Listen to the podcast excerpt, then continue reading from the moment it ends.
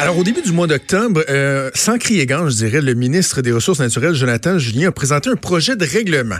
L'objectif dans ce projet-là, c'est que chaque litre de carburant qui va être distribué au Québec d'ici 2025 contienne 15% d'éthanol. Ça, c'est trois fois plus que la norme fédérale qui est actuellement en vigueur. On le sait, le gouvernement euh, de François Legault veut diminuer euh, les émissions de gaz à effet de serre, veut faire bonne figure en matière d'environnement.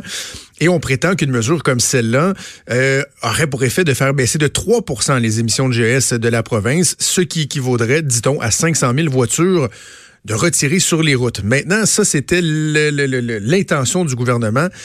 Et des fois, le diable se cache dans les détails. Et ce matin, ben, on apprend qu'il y aura un coût à des mesures comme celle-là. Il y a lieu de se poser des questions. C'est ce qu'on va faire avec Carole Montreuil, vice-présidente de l'Association canadienne des carburants, que je rejoins en ligne. Monsieur Montreuil, bonjour.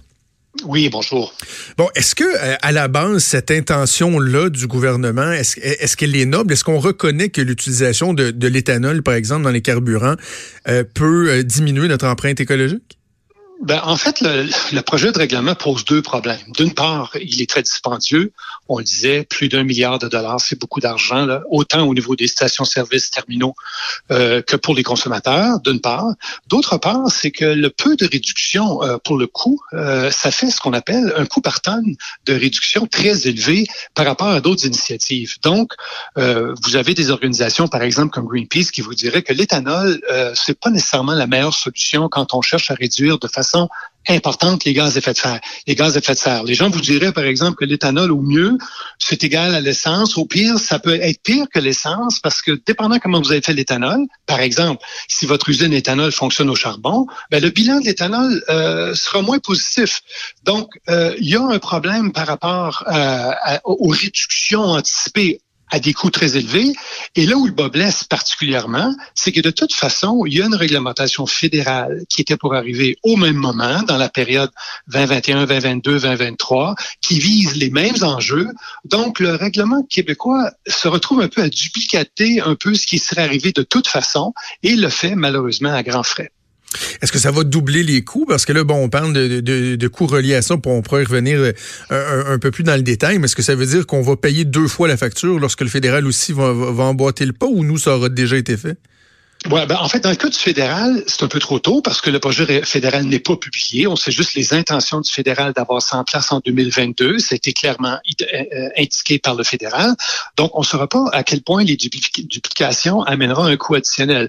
Ce qu'on sait, par contre, c'est que le projet euh, vise non seulement l'essence et l'éthanol, comme vous dites, mais vise également le diesel. Donc, dans le cas du Québec, dans le cas du diesel, le produit qu'il faut ajouter au diesel pour en faire un biocarburant, ce qu'on appelle le biodiesel, c'est un produit qui sera largement importé d'ailleurs. Et ce produit-là, pour pouvoir être efficace à basse température en particulier, euh, étant donné le climat qu'on a au Québec, et on ne veut pas évidemment que le, diesel cristallise dans les lignes d'automobile, euh, ce produit-là est très dispendieux. Il sera importé. Donc, c'est pas au bénéfice de, producteurs québécois que cette réglementation-là va être mise en place du côté diesel. Ça sera par l'import de produits euh, ah qui vont coûter très cher, qui feront, qui feront monter euh, les coûts. Et de façon encore plus importante, vous le disiez tantôt, euh, le fameux 15% tripler la quantité d'éthanol, ça pose un problème encore plus important, c'est celui de la compatibilité de l'essence avec les véhicules. Selon notre estimation, c'est environ 40% de la flotte automobile euh, en 2025 qui serait pas compatible. Le, votre manuel du conducteur de votre automobile vous dit que vous ne pouvez pas mettre un produit d'éthanol à plus de 10% dans l'essence sans risquer de causer des dommages à votre moteur. Et même en 2030, ce serait 30% des véhicules de la flotte au Québec qui seraient pas compatibles. Donc cet enjeu-là, il faut trouver une solution à ça et répondre aux consommateurs qui auront encore des véhicules non compatibles ben avec un produit à 15 Mais, mais, mais, mais quand, M. Montreuil, on met de l'avant euh, un argument comme celui-là, -là, c'est à dire qu'il y a beaucoup, beaucoup de véhicules qui ne seront pas outillés pour utiliser ce carburant-là, on, répond quoi du côté du gouvernement? J'imagine que vous avez eu l'occasion ben, d'avoir des échanges avec les représentants du ministre ou avec le ministre? Ouais, ben, ben, en fait, ce qu'il faut dire, c'est qu'on est juste dans l'étude du règlement. Les mémoires étaient demandées pour vendredi dernier. Toutes les organisations euh, industrielles, incluant les fabricants automobiles, ont fait comprendre au gouvernement dans leurs mémoires les enjeux, les problèmes et les coûts élevés qu'amène cette réglementation-là.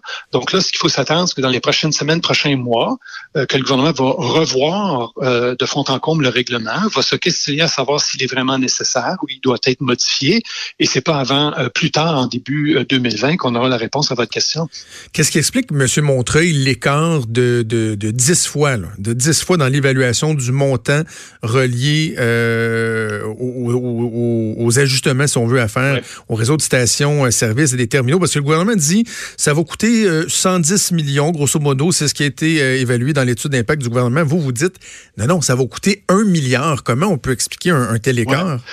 En fait, c'est une excellente question. Et puis, euh, en fait, l'étude d'impact du gouvernement a, simplement omis, euh, omis d'analyser euh, certains des impacts, dont celui, par exemple, sur les consommateurs. Qu'on parle de consommateurs routiers, industriels, parce qu'on sait que les industriels achètent aussi du diesel, le côté commercial. Tout l'aspect de l'impact sur les consommateurs, ça n'a pas été pris en compte dans l'évaluation. Ensuite, pour les coûts, par exemple, on sait que les coûts se divisent ou bien du côté des stations-service ou des terminaux. Donc, dans le cas de ces coûts-là, le gouvernement a utilisé des moyennes de rapports gouvernementaux, fédéraux, euh, pour arriver à des coûts que eux ils ont estimés euh, euh, basés sur ce qu'eux croyaient qui serait dépensé, qui serait nécessaire pour les stations-service et les terminaux. Alors que nous, évidemment, étant propriétaire de ces, sites-là, connaissant l'enjeu et, ce qui doit être fait en termes d'investissement, euh, on s'est aperçu que les coûts utilisés par le gouvernement québécois étaient complètement dans le champ gauche, mais complètement dans le champ gauche. Et quand on regarde, vous avez vu, il y a Valero qui a déposé son mémoire également, puis Valero à elle seule, dans son mémoire, parle d'un montant de 175 millions de dollars pour ses terminaux, alors que le montant total, comme vous le disiez, du gouvernement est à 110 millions. Donc, donc effectivement, l'évaluation faite dans l'étude d'impact du gouvernement ne reflète pas la réalité. Et là, j'imagine que ce soit Valero ou d'autres, les montants associés à ça, ils n'iront pas, pas les piger dans la réserve d'urgence ou dans les, les bénéfices euh, versés aux actionnaires. Ça va être pas mal refilé aux consommateurs, ça. Ben, on le sait, hein, c'est euh, l'économie, comment l'économie fonctionne. Quand des, euh, quand des entreprises, peu importe le domaine, ont des coûts additionnels, on le sait, habituellement, ces coûts-là se retrouvent dans les prix. Personne ne peut présumer, on ne sait pas comment les, les compagnies décideront euh, de, de, rentabiliser et d'amortir ces coûts-là sur une longue période, mais on le sait. la, théorie, la théorie économique nous dit là, que quand des, des, des items se retrouvent euh, dans les coûts d'une entreprise, habituellement, ça se retrouve dans les prix pas longtemps plus tard.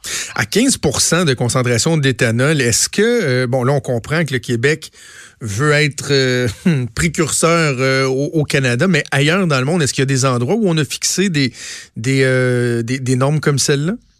Non, en fait, le problème, on le sait que si dans des endroits très particuliers, on peut produire des véhicules qui seraient adaptés, on le sait, vous avez peut-être entendu parler de véhicules qui fonctionnent même à 85% d'éthanol. Oh. Et ça, ça existe. On a vu ça en Californie où, où des véhicules ont été conçus, mais ces véhicules-là n'existent à peu près pas à nulle part, à part que dans, des, dans des marchés niches. Donc oui, c'est possible de fabriquer des véhicules et de les rendre compatibles avec des contenus beaucoup plus élevés euh, d'éthanol. Ça s'est fait ailleurs. Mais pour l'instant, au moment où on se parle, je peux vous donner une liste de marques d'automobiles qui n'ont même pas commencé à faire des produits compatibles à quelque chose supérieur à 10% euh, Donc, imaginez, euh, avec la, flotte qui tourne habituellement en 12, 13, 14 ans euh, au Québec, il faut donner le temps à une flotte de changer si on veut lui imposer un nouveau carburant. Et là, si je me fais l'avocat du diable, Monsieur Montreuil, il y a des gens qui vont dire, ben écoutez, vous, vous représentez des gens qui, bon, s'enrichissent en vendant du, méchant carburant qui pollue euh, la planète. Donc, évidemment, vous allez tenter d'éviter à tout prix de faire perdre du terrain à vos clients. Mais dans les faits, c'est quand même l'essence qui serait vendue. Je veux dire, on parle d'une de, composition différente, mais c'est pas d'éliminer la, vente d'essence. Donc, est-ce que est-ce à dire que vous auriez pas avantage à juste platement dénoncer ça si effectivement les, les impacts n'étaient pas euh, très, très concrets pour vous?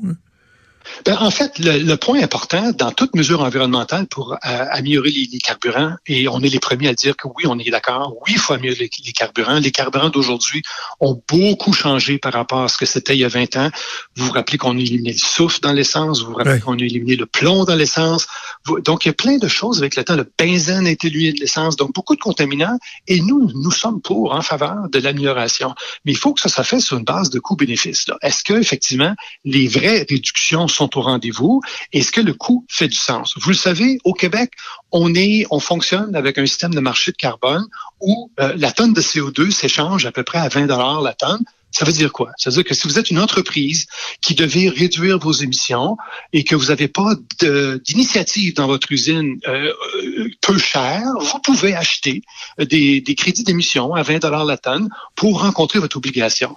Donc, le barème, c'est ce fameux 20 la tonne-là. Imaginez que vous arrivez avec une, initiative euh, que vous voulez voir subventionnée avec les, avec les frais des consommateurs, où l'initiative coûte 100, 200, 300 dollars la tonne. Quelqu'un vous dirait, ma foi, mais pourquoi investir dans une initiative à 300 ou à 400 dollars la tonne, alors que vous avez un marché de carbone qui ne coûte que 20 dollars la tonne? Vous pourriez être en pleine conformité en, en respectant vos obligations réglementaires, en achetant des tonnes de droits d'émission à 20 dollars. Donc, une initiative qui serait de l'ordre du 200, 300, 400 dollars ne fait pas de sens. Ça tient pas la route au niveau économique. Et c'est ça à quoi on fait face présentement avec un projet comme celui-ci. Au-delà du fait que le gouvernement, bon, euh, selon vos dires, semble mal s'y prendre, en tout cas prendre des, bouchées trop grandes, est-ce que on doit se, se réjouir tout de même du fait que c'est un gouvernement qui, de par ses actions, reconnaît l'importance d'opérer une transition énergétique. Est-ce que je veux dire dans ce sens-là, c'est que là, on n'a pas un gouvernement qui dit, ben, nous autres, 2025, je dis n'importe quoi, mais 2025, c'est fini les véhicules à essence. Bref, le genre de proposition que Québec solidaire, par exemple, veut faire. C'est un gouvernement qui dit, ben, on est conscient que de l'essence, on a encore de besoin pour un méchant bout. Maintenant, est-ce que moyen de voir si cette essence-là peut euh, être moins dommageable ou avoir une empreinte moins, euh, moins grande sur, euh, sur l'environnement? Oui, tout à fait. Et puis, euh, totalement d'accord avec vous. Et nous sommes totalement d'accord avec l'idée d'une transition énergétique. Transition énergétique. Nous savons qu'éventuellement le pétrole sera remplacé par autre chose, et on en est. Il n'y a aucun aucun problème à supporter une approche de transition énergétique. Là où le bas blesse, c'est qu'on s'entend pas sur la durée que va prendre cette transition-là. Certains voudraient que ça soit demain. Euh, et d'autres pensent que ce sera beaucoup plus euh, 30, 40 ou 5, dans 50 ans d'ici et non pas dans, dans, dans, dans quelques mois, dans quelques années. Et c'est là que le bas blesse. Euh, parce que si on veut vraiment avoir un impact important dans le secteur des transports, il faut regarder où sont les initiatives qui pourraient nous donner le meilleur avantage. Euh, et, et, on le sait, ce sont des initiatives parfois très coûteuses, comme le transport en commun, mm. euh, comme encourager les gens à ne plus acheter de, de, de VUS. Vous le savez, les gens remplacent grandement, de façon très importante, l'achat de véhicules plus petits comme les autos pour des VUS. Et ça, ça a un impact. Les gens, vous le savez, déménagent dans la deuxième, troisième banlieue, ça nécessite deux, trois autos, et tout ça mis ensemble définissent la problématique du secteur du transport.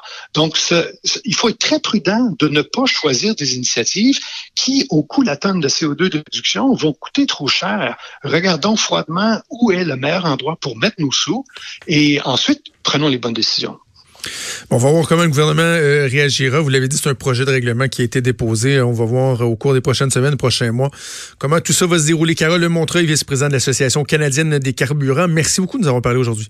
Merci à vous. Au revoir. Merci, au revoir. Vous écoutez Franchement